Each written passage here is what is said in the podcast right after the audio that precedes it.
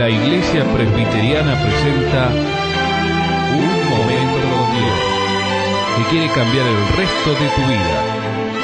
Con ustedes, su conductor, el reverendo Roberto Rodríguez Aliaga.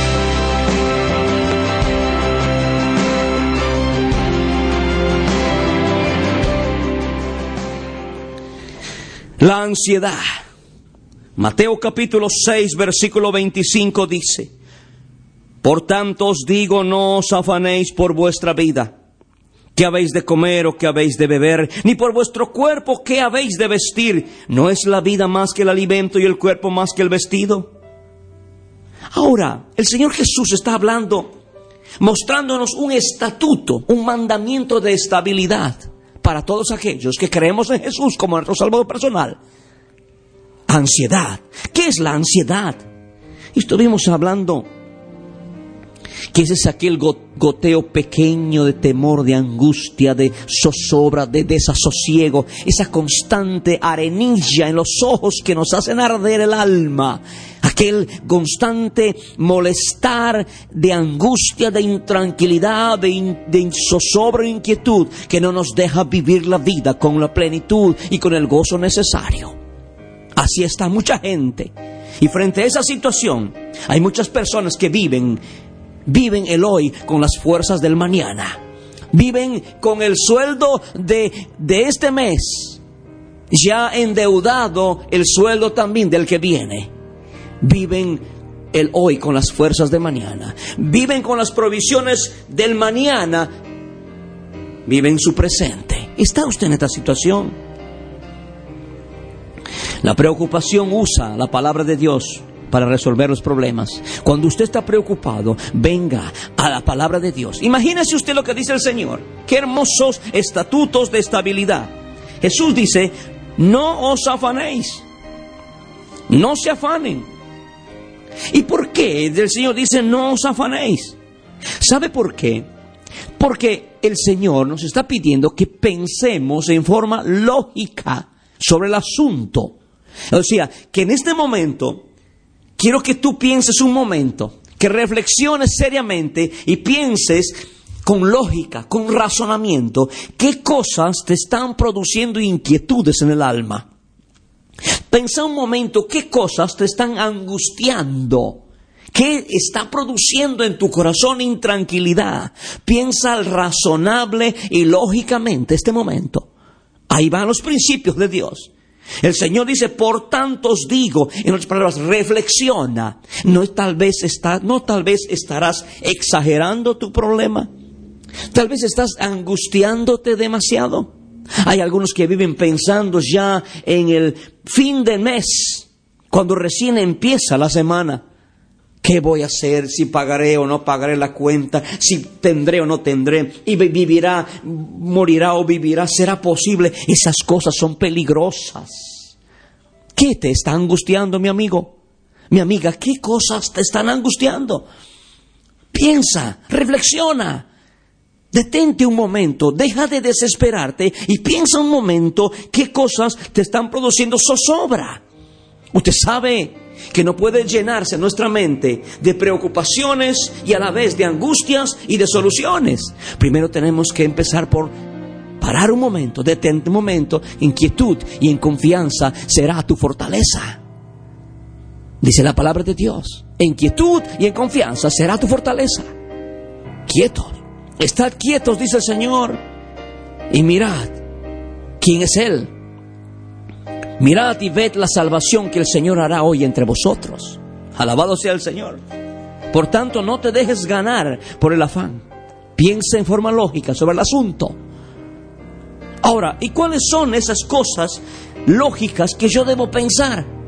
Y aquí viene la descripción de Dios en este mandamiento de estabilidad para nuestras vidas que están llenas de ansiedad, de angustia, zozobra, de aprehensión, de desesperación o de ansiedad.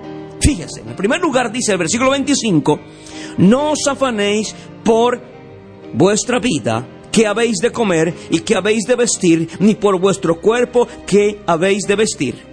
¿No es la vida más que el alimento y el cuerpo más que el vestido? ¿Qué está diciéndonos el Señor aquí? Nos está diciendo que tenemos que entender que hay una realidad. Nunca vivamos de lo irreal. Tenemos que ser realistas en todo lo que hacemos y en todo lo que creemos, mi amigo. La palabra de Dios es real, es viva y eficaz, es poderosa, es real, no imaginaria. El poder de Dios es real, no imaginario. El poder de Dios es una cosa real, no subjetiva. El poder de Dios no solamente es real, la presencia de Cristo es real y no imaginaria. Y la realidad de la vida, ¿qué es la realidad de la vida? Hablando desde un punto de vista realístico. Dígame, ¿para qué trabaja usted?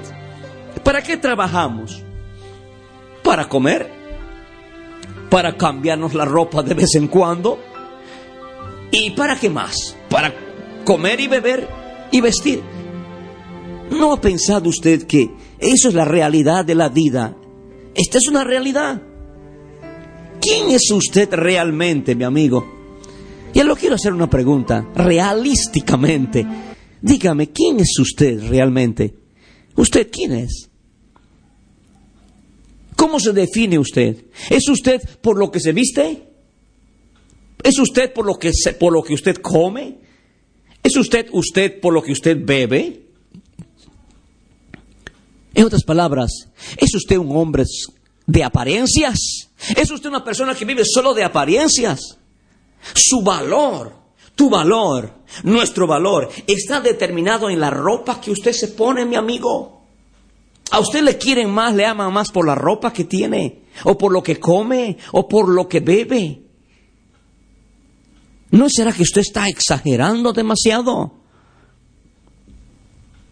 ¿Y no ha pensado usted en su espíritu, en su alma, mi amigo? ¿Vive usted en las apariencias, preocupada solamente del qué dirá la gente, la sociedad? La vida es más que eso, mi amigo. La vida es más que comer. La vida es más que vestirse, mi amigo. La vida es más que beber, mi amigo. ¿Es usted una persona que vive según los spots publicitarios de las radios o televisoras? O las propagandas de las revistas, cualquiera sea el medio de comunicación. ¿Es usted eso? ¿O es usted lo que Dios quiere que sea? Le pregunto, realísticamente, dígame, el tener ropa o no tener ropa, el estar a la moda o no estar a la moda, determina para usted su identidad personal, mi amigo. No, eso no identifica tu ser, mi amigo. La ropa no hace. Hay un hermoso proverbio que ustedes lo pronuncian bien, que el hábito no hace al monje. Lo que hace al hombre es ¿A quién le pertenece usted?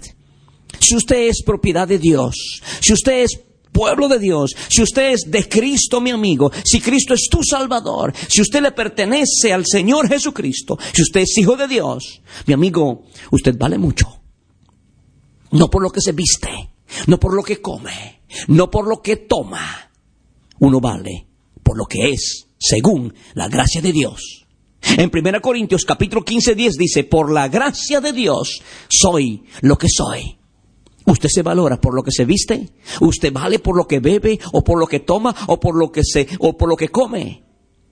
Amigo, eso no es el valor de usted. Jesús dijo, no os afanéis por vuestra vida. ¿Qué habéis de comer o qué habéis de beber? Ni por vuestro cuerpo qué habéis de vestir. No es la vida más que el alimento y el cuerpo más que el vestido. ¿Cuánto vale usted, mi amigo? ¿Cuánto es su precio? ¿Cuánto es su costo? Es una pregunta. Mi amigo, ¿sabe? La Biblia dice en el libro de Primera de Pedro, bien claramente, cuánto vale un hombre, cuánto cuesta el ser humano. Dice la palabra de Dios en Primera de Pedro capítulo 1 versículo 18, sabiendo que fuisteis rescatados de vuestra vana manera de vivir, la cual recibisteis de vuestros padres, no con cosas corruptibles como oro o plata, cosas corruptibles, Mi amigo, nuestro valor no está en lo que vestimos, ni lo que comemos, ni lo que bebemos. Nuestro valor no está en lo que poseemos, dinero o propiedades. Nuestro valor está con la sangre preciosa de Cristo Jesús, como de un cordero sin mancha, sin contaminación. Eso es nuestro valor. Cristo pagó un altísimo precio para que usted y yo tengamos el valor, el valor de valores, ser propiedad de Dios Padre, Hijo y Espíritu Santo, porque Él murió en la cruz derramó su sangre preciosa y con su sangre nos compró, nos rescató de esa vida vanidosa. ¿Sabe mi amigo? Nosotros somos como la flor del campo. Cuando teníamos 15 años, o 14 años, o juventud llena de, de plenitud y de gozo y de fervor. Pero eso pasó y pasa pronto. Sécase la hierba y marchítase la flor. Así es nuestra vida. Por eso el valor nuestro no está en lo externo. Nuestro valor está en pertenecerle a Cristo, en ser propiedad de Él, desde ahora y para siempre. Ven a Cristo, acéptale como tu Salvador. Ven y deja de una vez por todas de ser un devaluado, un ser devaluado. Ven a Cristo y restaura en Él y recibe el valor correcto de tu vida porque Cristo derramó su sangre preciosa para que tú tengas vida y vida en abundancia. La ansiedad, la aprehensión, la angustia, la zozobra van a arruinar tu vida pronto. Van a destrozar tu corazón. Puede traerte no solo enfermedades psicológicas y emocionales, sino fisiológicas también. Lo mejor es que tu corazón tenga paz y la paz de Cristo, que sobrepasa todo entendimiento, guardará tu corazón y tu pensamiento en Cristo Jesús. Dile, Señor, te entrego mi vida Señor, quita de mí toda angustia, preocupación por el mañana. Te lo entrego en tus manos, no solo mi vida, sino mi mañana, desde ahora y para siempre. Amén. Escuchar nuestros programas ingresando a www.unmomentocondios.com.